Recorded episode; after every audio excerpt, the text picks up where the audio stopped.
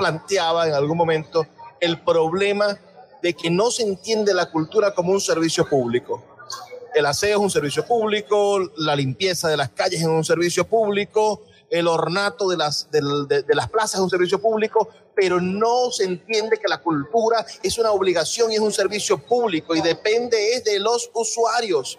Tenemos que servir a los usuarios, a los ciudadanos y debemos de prestar servicios culturales. Háblenos un poco sobre eso. Cuando se calma el bullicio de la ciudad y se van apagando las luces de la casa, se enciende la luz del entendimiento. Desde este momento comienza Puerto de Libros, Librería Radiofónica, programa que contiene todos sus elementos tipo A. Puede ser escuchado por niños, niñas y adolescentes sin la supervisión de padres, madres o representantes. Comienza Puerto de Libros, Librería Radiofónica. Este programa llega a ustedes con el apoyo de Puerto de Libros, Librería de Autor. Consulta todas nuestras ofertas en nuestras redes sociales arroba Puerto de Libros. Sultana del Lago Editores, empresa zuliana de servicios editoriales. Conviértete en autor. Contáctalos en su página web sultanadelago.com.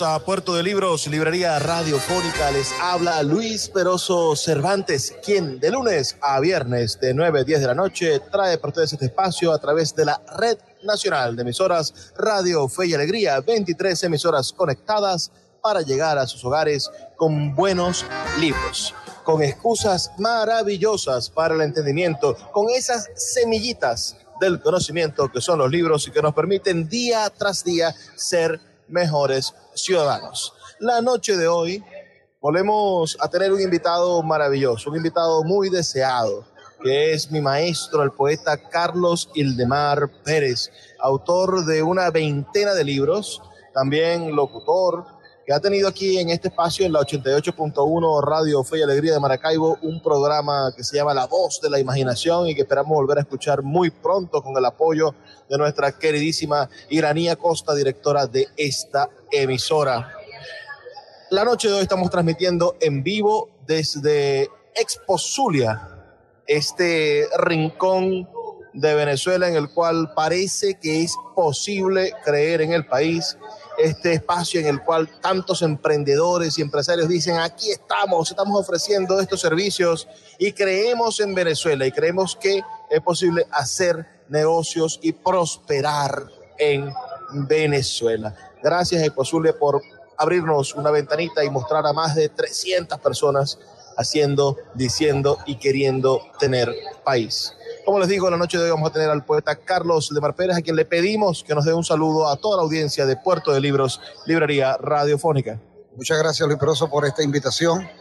Siempre pendiente de tu trabajo y a Fe y Alegría 88.1 por este espacio extraordinario donde se promueve el libro, la lectura y todo lo que tiene que ver con la lectura. Así que muchas gracias por la invitación y estoy a sus órdenes. Hemos hecho anteriormente dos programas donde hemos hablado de teoría poética Pueden ustedes buscarlos en nuestra página web, puerto de, perdón, libreriaradio.org o pueden buscarlo también en nuestro canal de YouTube, Luis Peroso Cervantes en YouTube y van a conseguir todos los programas que hemos realizado últimamente. Este mismo programa se transmite o se retransmite a través de YouTube. Hoy saliendo en vivo, como les digo, así que pueden enviarnos sus mensajes al 0424 672 3597. La noche de hoy le voy a pedir al maestro que hablemos sobre sus ideas acerca de la cultura. Hemos venido trabajando en esta exposulia sobre los problemas tocantes de la actualidad, de, del cómo funciona el coso cultural, ese coso por el coso taurino, ¿no? Porque parece que hay alguien con, un, con una capa roja intentando asusar a las masas o intentando asusar al presupuesto público para que por fin uh, acierte en, en, dar la razón, en, en construir ciudadanía. Y, y, es que sabemos que, que existen autopistas y que existen carreteras y por más que estén llenas de huecos nos conectan, pero hace falta que empezamos que empecemos a crear las autopistas, las carreteras del alma, las autopistas y las carreteras del conocimiento. El poeta Leandro Calle, amigo de ambos, estuvo aquí en Maracaibo y nos dijo que cuando él le tocó trabajar en la alcaldía de, de Córdoba, Argentina, él le dijo al alcalde de ese entonces, le dijo, mire, señor alcalde, yo solamente quiero que me dé como presupuesto lo que usted gasta en un kilómetro de asfalto. Es lo que necesitamos. Usted nos da un kilómetro de asfalto para hacer mil kilómetros de cultura. Un kilómetro de asfalto en la Venezuela de hoy, pensemos sin corrupción, son al menos unos 500 mil dólares, un, un medio millón de dólares para hacer cultura es lo que deseamos, pero ¿se imaginan la manera en la que cambiaría esta ciudad si invirtiéramos medio millón de dólares en hacer cultura, que una alcaldía invirtiera medio millón de dólares en hacer cultura, en, crear bibliotecas, en editar libros, en promover la lectura en los hogares? Maestro, dígame usted, ¿usted en qué invertiría ese kilómetro de presupuesto, ese kilómetro de asfalto? ¿En qué lo invertiría para, para conseguir el progreso de esta ciudad o del país o de cualquier ciudad del país? Luis Peroso, usted ha, desarrollado una idea propia de un país desarrollado. Primero, 500 mil dólares serían imposibles. Y eso que unos mil dólares y nosotros nos arreglaríamos con una gestión cultural de todo el año. Ese es el ideal.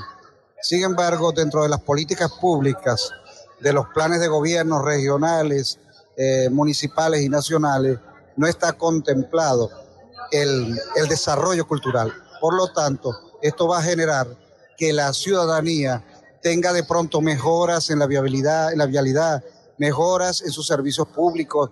Sin embargo, una vez que ya se ha cubierto todas esas necesidades, digamos, básicas ciudadanas, se requiere de un proyecto eh, político que permita el desarrollo integral de la ciudadanía, como es el aporte cultural.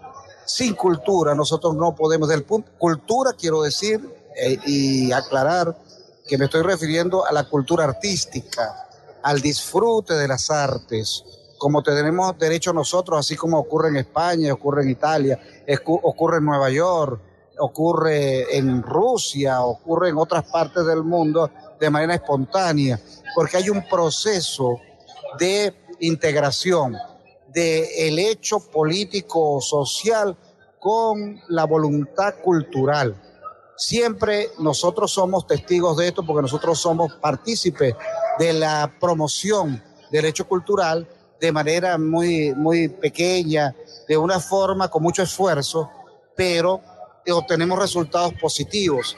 Pero si nosotros tenemos el apoyo gubernamental, el apoyo municipal, el apoyo estatal, seguramente desarrollaremos un proyecto cultural bien enriquecedor para la población. Cuando hablamos de la población, hablamos de las distintas, de los distintos grupos humanos, para mujeres, para ancianos, para mayores de edad, para niños y para jóvenes, que no tiene que ver esto con el divertimento vacío, sino que tiene lo que aporta el hecho artístico específicamente, que es profundo, que es complejo y que además enriquece la parte espiritual de la ciudadanía. Una vez que hemos resuelto los problemas materiales, tenemos que ir a apoyar y fortalecer todo lo que tiene que ver con el aspecto cultural, eh, aspecto cultural que es el aspecto espiritual y de idiosincrasia, de sensibilidad de la ciudadanía. Una ciudadanía sin sensibilidad no tiene desarrollo social, sencillamente tiene un comportamiento eh, humano básico. Entonces, si queremos ir más allá en el proyecto ciudadano, tenemos que incorporar la cultura y específicamente el arte a todos nuestros acontecimientos cotidianos, porque es la única forma. No debe ser un hecho aislado de la realidad del ciudadano, no debe ser un hecho circunstancial de las políticas eh, improvisadas de, un proyecto cultural eh, de carácter político, ya sea municipal o, regional, sino que tiene que haber un compromiso hacia la ciudadanía, que nos va a beneficiar a todos, que va a, beneficiar a la familia del gobernante, va a beneficiar a, a las personas que nos rodean y también, por supuesto, a los artistas que tanto apoyo requieren. Queremos arreglar la calle, la arreglamos. Pero luego que tenemos la calle arreglada, la plaza arreglada, todo el ornato perfecto, ¿qué vamos a hacer con nuestra realidad? Para eso está el arte, para eso está la literatura, para eso está la poesía, para eso están programas como el suyo, que deberían haber muchos programas como el suyo que recomienda la lectura y que recomienda la cultura. Así que esa sería pues mi opinión al respecto de la cultura mi maestro siempre intenta montarme la competencia. Dice, hay que abrir más librerías, hay que abrir más movimientos poéticos, hay que tener más programas dedicados a literatura. Pero eso, ese es el verdadero objetivo. Maestro, usted planteaba en algún momento el problema de que no se entiende la cultura como un servicio público. El aseo es un servicio público, la limpieza de las calles es un servicio público, el ornato de las, de, las plazas es un servicio público, pero no se entiende que la cultura es una obligación y es un servicio público y depende de los usuarios. Tenemos que servir a los usuarios, a los ciudadanos y debemos de prestar servicios culturales. Háblenos un poco sobre eso. Por supuesto, un servicio social es la cultura también. Yo creo que es importante prestarle atención a las necesidades de la gente, a las necesidades del ciudadano en cuanto a sus requerimientos culturales. Pero como nosotros no tenemos la cultura política, ni tenemos la cultura educativa de exigir así como que nos arreglen la calle, como que nos arreglen los problemas cotidianos, que nos, nos ofrezcan las oportunidades y nos creen los espacios. Porque si nosotros la comunidad, me estoy refiriendo a nosotros, cuando hablo de nosotros hablo de la comunidad. Si nosotros tenemos la posibilidad de discutir un presupuesto con la alcaldía, con la gobernación, sobre qué hacer con ese presupuesto para proyectos culturales que vayan en beneficio de la comunidad, es mucho lo que se adelanta, eh, poeta Luis Peroso, es mucho lo que se logra cuando nosotros eh, podemos tomar decisiones sobre ese presupuesto y hacia dónde va dirigido ese presupuesto. Bueno, nos toca pensar en una sociedad, no, no en la sociedad en crisis. No podemos construir una sociedad de prosperidad pensando en la sociedad en crisis. Si actuamos en cuanto a la marginalidad y seguimos pensando, no, ellos siempre van a ser pobres, ellos siempre van a ser incultos, ellos siempre van a, a necesitar asfalto porque puede reparar pocos huecos y siempre van a necesitar asfalto. Entonces, mi objetivo va a ser solamente asfaltar. Eso va a ser ¿De qué manera podemos empezar a sembrar, maestro, la cultura aguas adentro? Esa es la pregunta que le voy a hacer en el siguiente segmento. Vamos a hacer una pequeña pausa. Son dos minutos para escuchar los mensajes de Radio Fe y Alegría. Ustedes pueden participar en este debate enviando su mensaje de texto al 0424 672 3597 0424 672 3597 y ya venimos con más de esta conversación con el poeta Carlos Ildemar Pérez, director de Ediluz, director del posgrado en literatura de la Universidad del Zulia, ex director de la Escuela de Letras, un académico a carta cabal y un hombre que ha dedicado su vida a hacer de Maracaibo una ciudad más poética. Ya volvemos.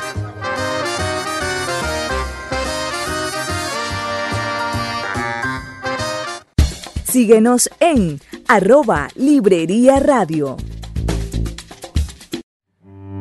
Puerto de Libros, librería de autor, la librería que estás buscando. Te invita a visitar sus dos sedes en el Teatro Varal de Maracaibo y en la Vereda del Lago. Dos cautivadores espacios donde podrás entrar en contacto con la literatura, con el arte, con todos los conocimientos de la humanidad a través del instrumento maravilloso que es el libro.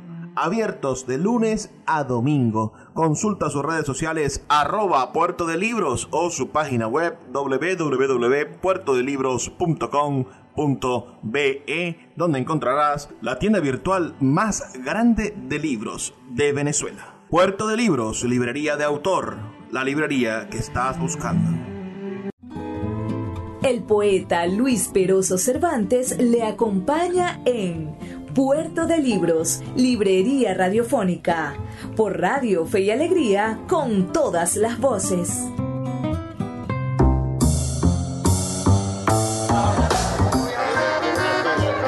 Seguimos en Puerto de Libros, Librería Radiofónica, esta noche conversando con el poeta Carlos Eldemar Pérez desde Expo Zulia, en vivo por la 88.1 Radio Fe y Alegría de Maracaibo y el día de mañana, por supuesto, en toda Venezuela a través de la Red Nacional de Emisoras Radio Fe y Alegría, esas 23 emisoras que están conectadas para que todas las noches nosotros podamos hablar de libros.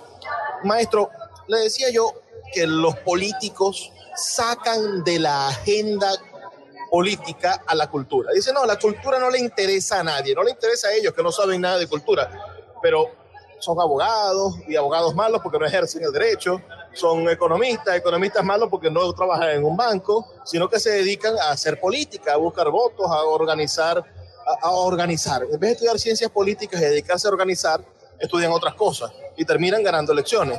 Pero estos políticos malos en, en, general, bueno, aquí en Maracaibo tenemos un abogado, en la gobernación tenemos un maestro de escuela, que es maestro, el, gobernador. Es, eso es bonito porque es como, es como, es como Rómulo Gallegos, que fue maestro de escuela.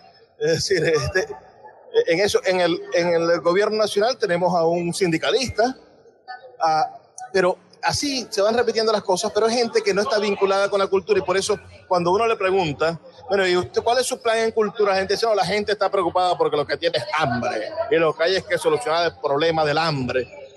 Pero también hay hambre de cultura, también hay hambre de títeres, también hay hambre de poesía. ¿Cómo hacemos para empezar a sensibilizar a la sociedad para que exija, así como exige que le tapen un hueco o le pongan el agua, que cierren la calle y diga queremos títeres este fin de semana, o cierren la calle y digan queremos que nos abran la biblioteca. ¿Cuál, cuál, cuál es el camino? Bueno, Luis Peroso, usted está actuando como poeta, usted está creando un imaginario, está haciendo eh, un aporte desde el punto de vista creativo muy interesante no se trata de que sea abogado, ni que sea ingeniero, ni que sea arquitecto. Se trata de que si el gobernante como servidor público debe cubrir todos los aspectos de las necesidades sociales.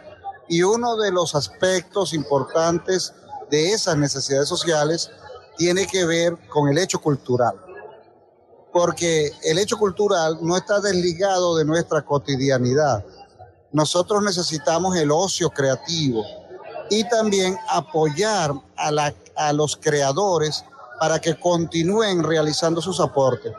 En este país, en Venezuela, nosotros tenemos, no tenemos tantos creadores como población que exige, solicita, requiere y necesita el servicio cultural. Entonces nosotros debemos eh, como promotores culturales que somos, porque usted como poeta, yo como creador también, como poeta, como gerente académico, estamos buscando que la ciudadanía se incorpore a, disfrutar con placer, con gusto, con necesidad de los servicios culturales. Cuando un gobernante no presta atención a, a la parte cultural, en, en su proyecto político, sencillamente está destinado al fracaso, porque esa calle tarde o temprano se va a descomponer, porque esa acera tarde o temprano se va a destruir. Pero si nosotros invertimos en cultura, cultura artística, eso va a tener un impacto importante, suponga usted, en la infancia. Imagínese usted que un niño que nunca ha visto un títere en el barrio más pobre de la ciudad de Maracaibo o de la ciudad de San Fernando de Atabapo, la ciudad más pobre que tengamos por allá, eh, el niño ve por primera vez un títere, eso le va a quedar marcado en su alma, en su experiencia de vida y va a decir siempre que en algún momento él vio un títere con el cual habló, al cual disfrutó. Igual pasa con la literatura, con la lectura y con la creación. Entonces nosotros descuidamos como ciudadanos el derecho que tenemos a los bienes culturales, que está contemplado en la UNESCO, que está contemplado en la ONU, porque como ciudadanos es un derecho inalienable que tenemos, no solo de expresarnos, de que los gobiernos apoyen las iniciativas culturales, sino que además también nosotros requerimos de que eso sea constante, de que no sea un, un proyecto político con actividades culturales improvisadas o circunstanciales, sino que hay un, una, un plan organizado, orgánico, que permite el desarrollo de ese hecho cultural que va a ser cada vez mejor ciudadanía. El poeta Carlos Hildemar Pérez ha venido acuñando palabras, neologismos. Nos ha llamado a los que somos culturalmente nacidos en Maracaibo y conscientes de nuestra idiosincrasia, los ha llamado maracaibeños. Pero recientemente ha acuñado una palabra que define el fracaso de las gestiones culturales, de todas las gestiones culturales, es decir, no, solamente de la gestión cultural de la alcaldía hoy, que, para mí fracasa, es mi opinión, ah, sino de la gestión anterior, la de Keila González en la alcaldía de Willy Casanova fue un fracaso por completo. Y, y, la gestión de Wolf Ambiloria en la gobernación del Estado Zulia como secretario de Cultura fue otro fracaso. Y así vamos viendo paso por paso las gestiones culturales de las diferentes alcaldías de todo el país y donde se repite este modelo, encontramos que el mundo artístico se ve opacado y crece esto que usted ha llamado genialmente el pintacaritismo.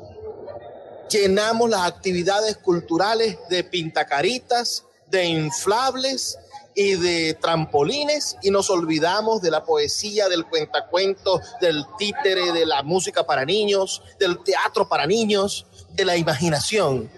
Maestro, defínenos bien el pintacaretismo. ¿Qué es, dónde se manifiesta y en qué pobres suelos crece el pintacaretismo? Bueno, el pintacaretismo, este, Luis Peroso y apreciados radioescuchas de Fe y Alegría 88.1, es nada más y nada menos que la expresión más superficial del compromiso cultural que las políticas eh, sociales de los gobiernos, tanto municipales como regionales o nacionales. No es posible que nosotros sometamos a los niños, a los jóvenes, a los adultos a un hecho cultural efímero, es decir, un hecho cultural de, la, de basura, porque una vez que al niño, por ejemplo, se le pinta la cara, el niño regresa a su casa y luego ya eso se le borra. Pero si nosotros hacemos un trabajo sistemático, continuado, permanente, seguramente eso no va a ocurrir. ¿Por qué? Porque va a haber una profundización y un proyecto de ir integrando al ciudadano el hecho cultural artístico, Usted bien lo nombraba, los títeres, el teatro, la poesía, la literatura, los cuentacuentos y todo el universo, por ejemplo, musical, dancístico. No, no podemos seguir nosotros haciendo el ejercicio de pintar la cultura como una fachada que luego se va a borrar. El arte, ahí donde viene el arte hacer un trabajo en la cultura y de apoyo a la gestión de gobierno municipal, regional y nacional. Porque la cultura no es intrascendente, la cultura no es circunstancial, la cultura es un hecho permanente, constante, nos referimos a la cultura artística, que tanto requiere el ciudadano. Muchos padres, muchas madres, muchas personas que llevan a niños eh, responsables de los niños, siempre hablan de los peligros que corren los jóvenes, los niños, frente a los antivalores. La cultura artística es un valor trascendente. ¿Esto qué quiere decir? Que reúne valores como solidaridad, como el amor, como la paz, como, el esfuerzo humano por exaltar la condición humana. Y eso no está planteado en los hechos culturales. Nosotros como ciudadanos nos merecemos mucho más. Y por eso el pintacaritismo hay que denunciarlo, porque igual que los inflables, igual que las tontadas que siempre presentan como actos culturales, eso no son actos culturales. La cultura es un hecho concreto, constante, permanente, que debemos defender nosotros como creadores, pero también la ciudadanía. La ciudadanía debe hacerse consciente, debe hacerse líder en cuanto a las exigencias de tener una cultura artística de nivel, como ocurre, por ejemplo, en Argentina, como ocurre, por ejemplo, en algunos casos en México y hasta en la misma Colombia. En Bogotá, por ejemplo, hay un desarrollo cultural, sobre todo con el libro, verdaderamente significativo. Y nosotros, ¿por qué tenemos que estar rezagados respecto a eso? No, nosotros tenemos que ir hacia un desarrollo cultural, que es nada más y nada menos que el enriquecimiento de la ciudadanía. Poeta, recientemente se ha inaugurado la Biblioteca Pública del Estado Zulia.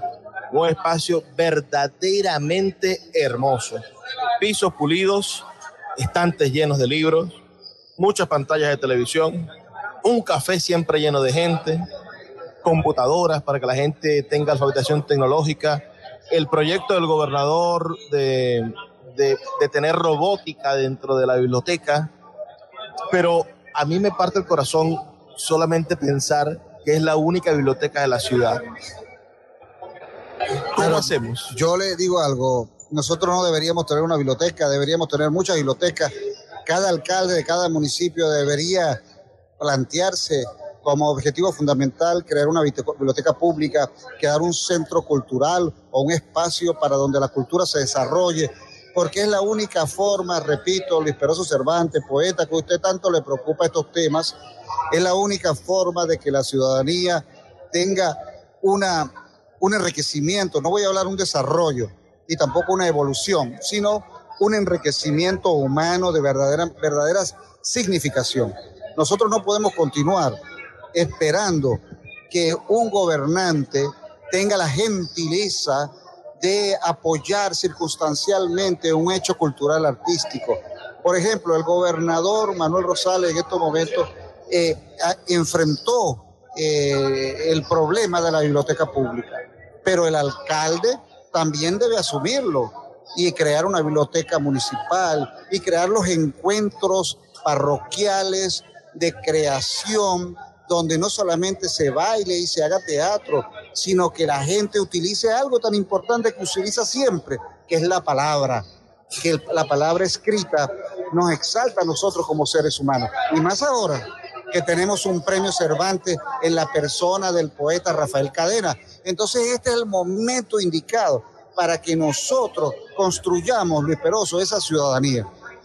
Vamos a hacer una pausa, maestro, solamente dos minutos para escuchar los mensajes de Radio Fe y Alegría, pero volvemos para hablar de la Universidad del Zulia, esa a la que usted ha dedicado más de 30 años de su vida. Síguenos en arroba Librería Radio.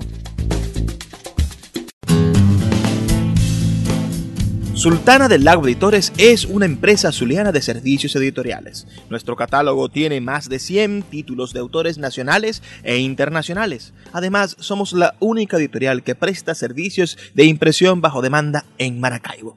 No necesitas invertir en grandes tirajes. Tus lectores pedirán tu libro, nosotros lo imprimiremos y tú obtendrás regalías. Por ello, también editamos internacionalmente en Amazon y Google Play Books. Conoce más en nuestra nueva página web www.sultanadelago.com o siguiéndonos en Instagram como arroba sultana del lago. El poeta Luis Peroso Cervantes le acompaña en Puerto de Libros, Librería Radiofónica, por Radio Fe y Alegría, con todas las voces. Seguimos en Puerto de Libros, librería radiofónica, esta noche conversando con el maestro Carlos Ildemar Pérez, poeta de más de 20 libros publicados, actual director de Ediluz, la editorial de la Universidad del Zulia, coordinador del posgrado en literatura venezolana de la Facultad de Humanidades de la Universidad del Zulia, director de la Escuela de Letras, ya jubilado, profesor por más de 25 años, titiritero, un hombre que ha dedicado toda su vida a contribuir a esta ciudad.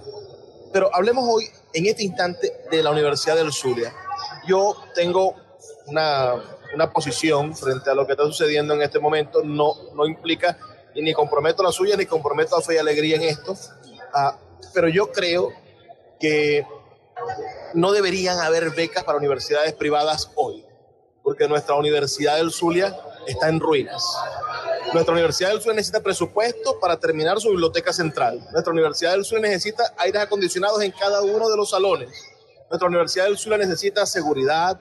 Nuestra Universidad del Zulia necesita un montón de cosas, un camión de cosas y que el presupuesto público vaya a parar a las manos de los bellosos, a la mano de, de la URU, a la mano de la Universidad José Gregorio Hernández, que son empresas privadas, así de fácil, no debería ser prioridad del Estado.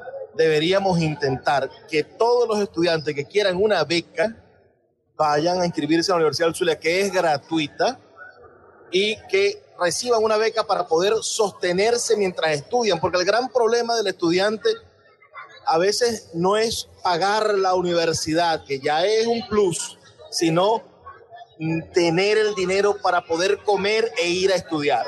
Porque muchos de nuestros estudiantes se han ido de este país sin un título bajo el brazo porque no tienen dinero para comer y estudiar. Son 20 horas a la semana que tienes que dedicar a estudiar, que tienes que dedicar a rendir como académico, a investigar, y no puedes hacerlo si no tienes un pan bajo la mesa y si tus padres no ganan lo suficiente. Dígame si son tus abuelos que tienen una pensión. ¿Cómo haces? Entonces, el gobierno regional que acaba de, abrir las becas GEL debería de olvidarse de financiar universidades privadas y empezar a financiar a estudiantes para que saquen buenas notas en las universidades públicas. Esa es mi posición. Pero usted que ha dedicado 30 años a la vida universitaria, que conoce Dixe, que sabe que habían becas para que los estudiantes compraran libros, que sabe que habían becas a la excelencia estudiantil dentro de la Universidad del Zulia. ¿Cómo hacemos para que los estudiantes vuelvan a la Universidad del Zulia? Porque hoy la Escuela de Letras tiene 46 estudiantes. La Escuela de Comunicación Social, que tenía 2.000 estudiantes, hoy tiene 150 estudiantes. ¿Cómo hacemos para que vuelva la Universidad del Zulia a brillar y sea esa luz tras las nubes que nos decía el poeta Jesús Enrique Lozada. Eh, poeta Luis Peroso, yo creo que lo que está ocurriendo en estos momentos con el cambio de gobierno regional es muy importante y hay una posibilidad que antes no existía, que los estudiantes que se han ido puedan incluso volver al país volver al Zulia, volver a Maracaibo y puedan inscribirse en las carreras que ofrece la Universidad del Zulia en sus distintas facultades. Bien es cierto que usted ha dicho algo importante en cuanto a la política del gobierno regional en la atribución que tiene de asignar las becas GEL, las becas de el doctor Jesús Enrique Lozada, que dicho sea de paso, eso no existía antes. ¿Por qué? Porque las universidades privadas, como la Universidad del Zulia, recibía, en el caso particular de la Universidad del Zulia me refiero, recibía tantos estudiantes, tenía más de 60 mil estudiantes y no daba, no daba la posibilidad de que otros estudiantes se pudieran incorporar, pues los gobiernos regionales decidieron apoyar a las universidades privadas pagando las carreras a los estudiantes. En estos momentos esa realidad ha cambiado, como todos sabemos, y entonces el gobernador del estado Zulia ha decidido incorporar a las universidades públicas y en particular a nuestra alma mater para brindar la posibilidad a los estudiantes que cursen las carreras y que aumente la matrícula en comunicación social y en letras también y en la facultad de arte y en todas nuestras facultades. Eso es un, un aspecto importante y es además muy positivo que eso ocurra, porque repito, esa posibilidad estuvo vedada, incluso quedaron una serie de compromisos y de, y de pagos que no se hicieron al resto de las universidades. Y el gobernador poco a poco ha ido subsanando esos pagos y ha honrado esos compromisos. Y la Universidad del Zulia, que es la universidad del pueblo, que es la universidad del ciudadano de a pie, que es la universidad que ha siempre estado allí y que sigue estando. Y seguirá estando en, encabezado por la doctora Judith Hablar de Durán, su rectora y el equipo de personas que la acompañan, pues entonces seguirá luchando porque la universidad pública se mantenga, en el caso particular de la Universidad de Zulia, ofreciendo sus servicios académicos de manera gratuita. Y ciertamente hay mucho por hacer porque es mucho lo destruido, es mucho lo que queda pendiente, pero poco a poco vamos a ir recuperando con esperanza, con fuerza. Por ejemplo, esta Exposulia, donde estamos nosotros, donde está la emisora Fe y Alegría 88.1 FM funcionando, es un ejemplo de que las cosas están cambiando y que pueden llegar a cambiar también. Por lo tanto, nosotros tenemos que seguir eh, esperanzados y por supuesto activados para que todos estos cambios que se avecinan se continúen realizando por el bienestar de todos. Ahora bien, en el caso particular, por ejemplo, de la Universidad de Zulia y los proyectos culturales, yo, por ejemplo, estoy dirigiendo la editorial de la Universidad del Zulia, que pronto, específicamente el 29 de noviembre, que es el Día del Escritor Venezolano, y que y se celebra el nacimiento de don Andrés Bello, vamos a inaugurar en el edificio recién eh, abierto nuevamente el edificio de la Biblioteca Pública del Estado Zulia, que lleva el nombre de la poeta eh, María Calcayo. Vamos a tener allí nuestra librería universitaria que lleva por nombre nada más y nada menos que Doctor Jesús Enrique Lozada.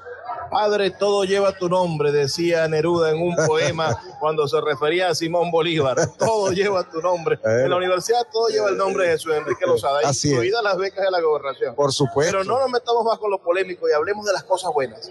¿Por qué crear una librería universitaria? ¿Cuál es el objetivo de, de que haya una librería universitaria? Hay librerías en esta ciudad que son papelerías. Por supuesto. Hay unas que, que, tú llegas a buscar libros y hay 20 libros y mucho papel y muchos bolígrafos. Entonces son papelerías ah, disfrazadas de librerías. Así. Hay librerías de viejo en esta ciudad, como Puerto de Libros, como la librería del Emporio del Libro. Así. Y un montón de señores que están un poco cadavéricos, que están sentados a las orillas del centro de la ciudad, que venden libros usados. Pero hoy se presenta un nuevo concepto a la ciudad de Maracaibo que debería repartirse en todo el país y en todo donde haya una universidad autónoma.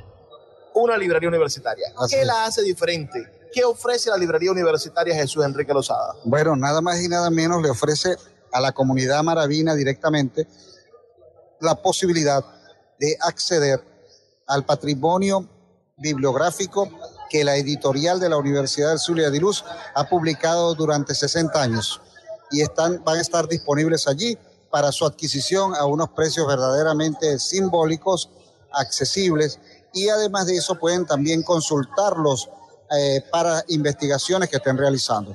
Es importante por lo que usted acaba de decir. Está, por supuesto, Puerto de Libros, está el Emporio del Libro y está la Librería Universitaria Doctora Enrique Rocolosada, porque las otras eh, dependencias que se llamaban librerías se convirtieron, como usted dice, en papelerías, pero además pasaron a ser quincallas, que venden cualquier cosa para poder subsistir, cual, cualquier moñera, cualquier detalle, cualquier souvenir para poder subsistir. En cambio, la librería universitaria, doctor Enrique Rosada, va a ofrecer el producto intelectual, humanístico y científico de los profesores de las distintas facultades de la Universidad del Zulia. Fíjense, yo quisiera saber qué universidad del, del occidente del país puede, puede mostrar dentro de sus trabajos bibliográficos libros sobre medicina. Eso solo lo puede hacer la Universidad del Zulia. Por supuesto, también de ciencias políticas, de derecho, de ciencias económicas, de humanidades, de arquitectura, eh, y de todas las facultades que conforman nuestra Universidad del Sur. Así que es una gran noticia culturalmente hablando y también académica, de que la Universidad del Zulia salga a mostrar su producción de libros para toda la comunidad. ¿Qué va a pasar en esa librería, poeta? Cuéntenos.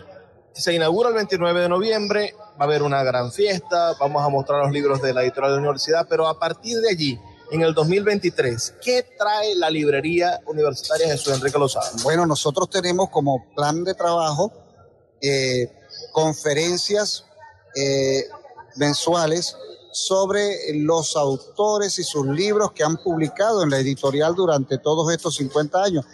escritores, investigadores, docentes que han publicado sus libros y que nos van a hablar de esos libros y de esa experiencia. Por supuesto, cada uno en su rama, ¿no? De las ciencias o de las humanidades. Entonces, va a ser un movimiento eh, alrededor del libro que va a generar esa librería en el contexto de la biblioteca pública que hemos tenido el apoyo de la presidenta de la Fundación de la Biblioteca en la persona de la doctora Isora Gómez y de su equipo directivo que ha venido trabajando para que esa biblioteca vuelva a abrirse y se presente como una opción cultural importantísima para la ciudadanía. Y allí está la Universidad del Zulia, dando también, aportando su grano de arena para que esto ocurra. Nos toca hacer una pausa.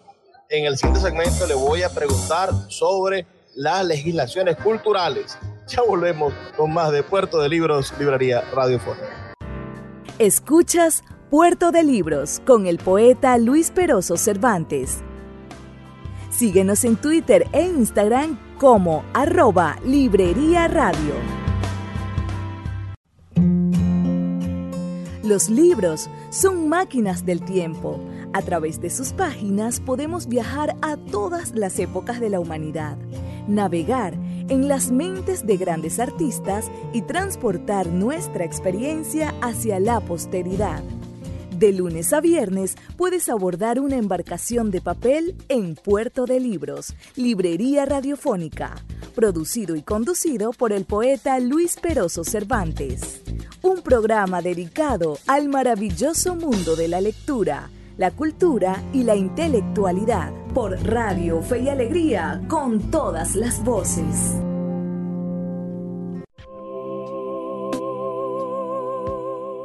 Si te gusta nuestro programa, puedes apoyarlo con un pequeño aporte mensual de 2 dólares. Un acto de micromecenazgo puede mantener en línea nuestro programa a través de nuestras plataformas virtuales y de la Red Nacional de Emisoras Radio Fe y Alegría. Sé parte de la manera en la que transformamos la realidad y el pensamiento a través de la literatura. Apóyanos para seguir llevando a tus hogares Puerto de Libros, Librería Radiofónica. Más información al 0424-672-3597. El poeta Luis Peroso Cervantes le acompaña en Puerto de Libros, Librería Radiofónica, por Radio Fe y Alegría, con todas las voces.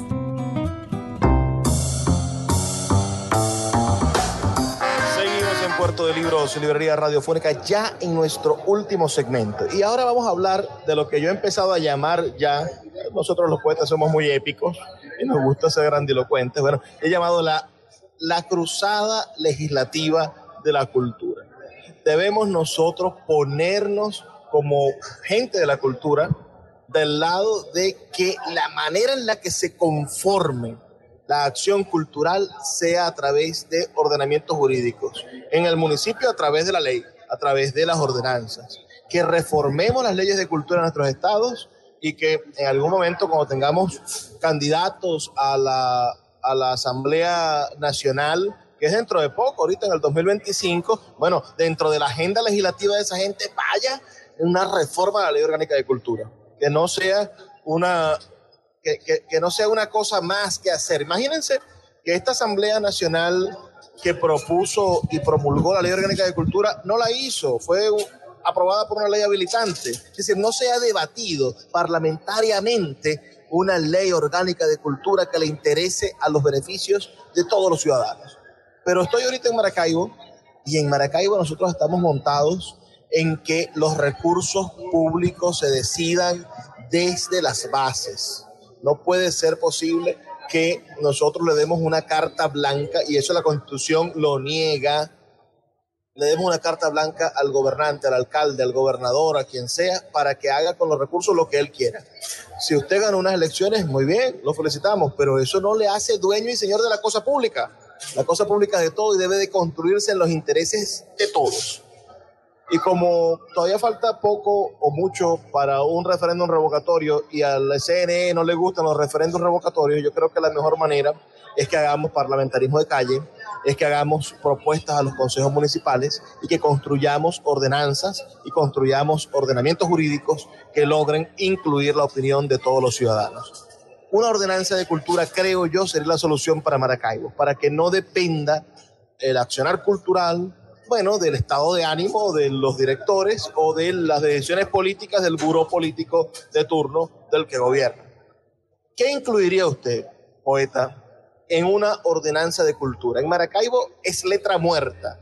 En 2005 se promulgó la última ordenanza de cultura y en su artículo número 2 ordena esa ordenanza que, que se cree Funda Cultura, una fundación que va a administrar todo el proceso cultural desde el artículo 2 hasta el último es letra muerta porque Funda Cultura no existe. Entonces es inaplicable esa ordenanza. Hay que crear una nueva. ¿Qué incluiría el poeta Carlos Aldemar Pérez en una ordenanza de cultura? ¿Cómo cree usted que la ley debe ver la cultura en beneficio de todos en esta ciudad? Es muy importante la preocupación que está presentando usted eh, en el programa, porque tiene que ver con realmente el desarrollo cultural no puede haber desarrollo eh, social sin el apoyo a la cultura. El apoyo a la cultura no tiene que verse como un hecho aislado, como un gusto, un placer, una inquietud o un interés circunstancial del gobernante de turno. Tiene que haber un proyecto legislativo jurídico que permita tener una estabilidad económica, financiera, para que los proyectos culturales se lleven adelante y se hagan licitaciones en torno a los proyectos culturales. Si tenemos de teatro, de música, de danza, de todas las expresiones artísticas, de la literatura también, que se someta a, una, a, un proceso de licitación. Pero eso debe estar primero ordenado, como lo dice la palabra, la ordenanza es la que ordena y la que va a garantizar que el hecho cultural reciba el apoyo que requiere. No hay desarrollo de ciudadanía sin el apoyo cultural. Y el apoyo cultural se logra con leyes que defiendan, que garanticen, que protejan la acción cultural, el bien cultural, el servicio cultural. Por lo tanto, nosotros como creadores, como promotores, como gestores culturales, debemos abocarnos a realizar un frente para que los gobernantes a través de, las, de los consejos municipales, a través de las asambleas regionales, permita que la ciudadanía decida, exija primero montos específicos en función de, de cobro de impuestos y que quede un porcentaje para la acción cultural de impacto social. No puede haber libertad, no puede haber democracia, no puede haber desarrollo humano si nosotros no tenemos la cultura como un hecho orgánico, estructural, planificado desde la política, desde la gestión cultural y desde la ciudadanía para que nosotros podamos llevar adelante un gran proyecto cultural. No hay desarrollo de ciudadanía, no hay desarrollo de ciudad si no existen las ordenanzas, las leyes, los reglamentos que protejan las finanzas y que exijan finanzas para el hecho cultural. Hay, hay a veces una confusión, porque están muy cerca, pero se confunden, cultura y educación. ¿Cómo cree usted que podríamos nosotros empezar a, a, dividir la importancia, claro, que tiene la educación como sistema formal y la cultura como sistema espiritual? Por supuesto. Eh, cultura y educación, incluso ah, existieron, han existido eh, ministerios que se llaman así cultura y educación, es decir, que no son sinónimos, ¿ya? Y que además pueden llegar a cumplir una labor de complementariedad, pero cada uno tiene sus características propias, su perfil y su desarrollo. Ahora, la educación como sistema cumple un papel, socialmente hablando, pero la cultura como la expresión de libertad, de creatividad, de poeticidad, de expresión suprema de la ciudadanía, tiene, va más allá del hecho educativo, porque tiene que ver con el desarrollo, la implementación y el fortalecimiento de la sensibilidad que nosotros requerimos.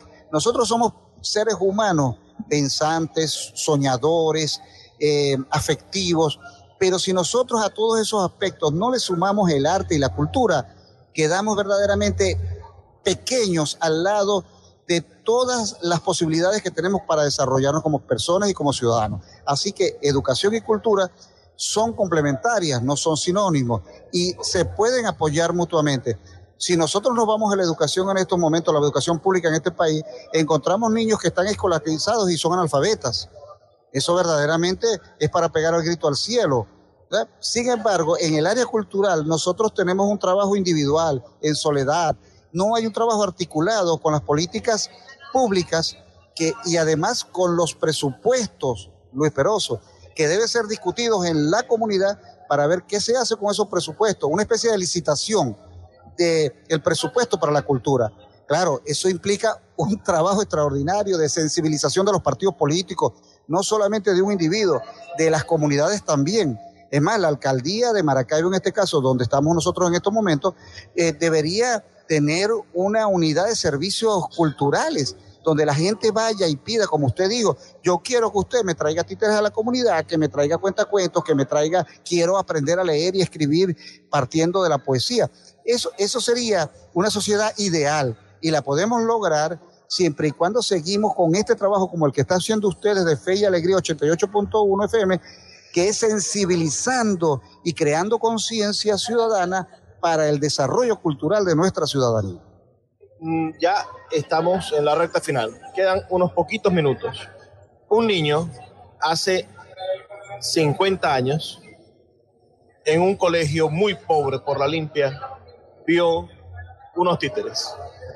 Y eso le cambió la vida. ¿Qué mensaje le daría usted a los niños que hoy están esperando que los títeres lleguen a su colegio para cambiarle la vida? Bueno, primero yo se lo diría a los políticos, porque un niño, que fue mi caso, que en cuarto grado llegó el grupo Chimpete Chámpata y presentó una obra en el salón de clase que se llamó Tío Tigre y Tío Conejo. Y yo me quedé impactado junto con algunos otros compañeritos de clase, cuarto grado, recuerdo aquel tiempo, usted lo acaba de, traer a colación. Y, empezó de allí una andadura que ha durado más de 40 años y que está convertida en servicio para el beneficio cultural de todos. Se puede lograr, no solo una persona, sino muchas otras personas.